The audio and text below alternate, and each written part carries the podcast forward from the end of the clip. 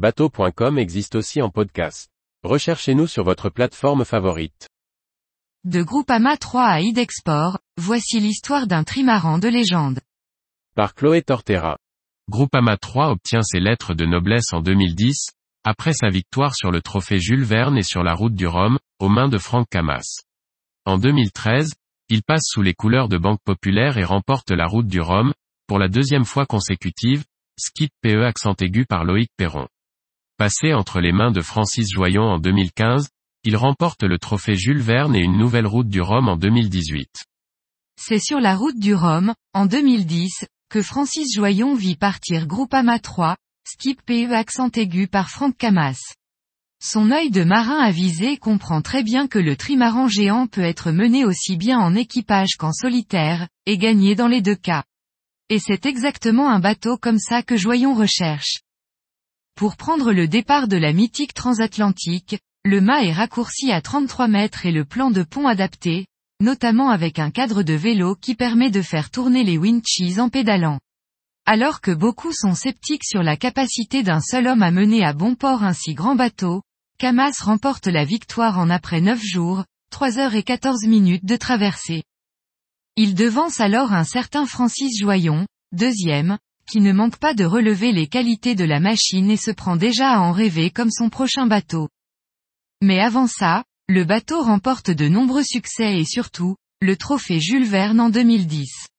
Après deux tentatives avortées, Franck Camas et ses neuf équipiers réaliseront un final de folie sur la remontée de l'Atlantique, après avoir été longtemps en retard, le 20 mars 2010.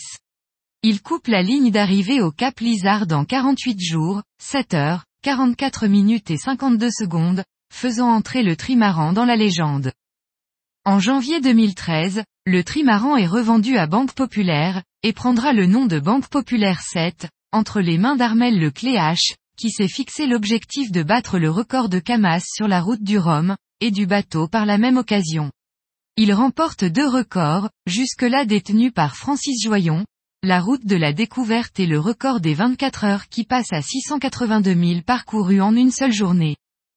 Mais c'est aux mains de Loïc Perron, remplaçant Armel le Cléage blessé à la main, que le bateau prendra le départ de la route du Rhum en 2014 pour rencontrer un véritable triomphe. Record de l'épreuve en 7 jours, 15 heures, 8 minutes et 32 secondes. Désormais entre les mains de Francis Joyon est devenu rouge et blanc, le trimaran qui s'appelle désormais Idexport, est prêt à remporter de nouveaux défis. Le 26 janvier 2017, réussit la prouesse de remporter le trophée Jules Verne en équipage réduit.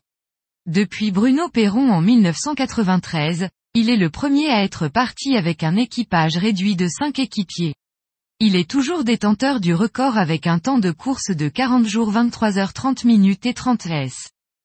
En 2018, après une course haletante avec François Gabard sur Massif, Francis Joyon remporte la route du Rhum en ultime avec seulement 7 minutes 08 secondes d'avance sur son poursuivant.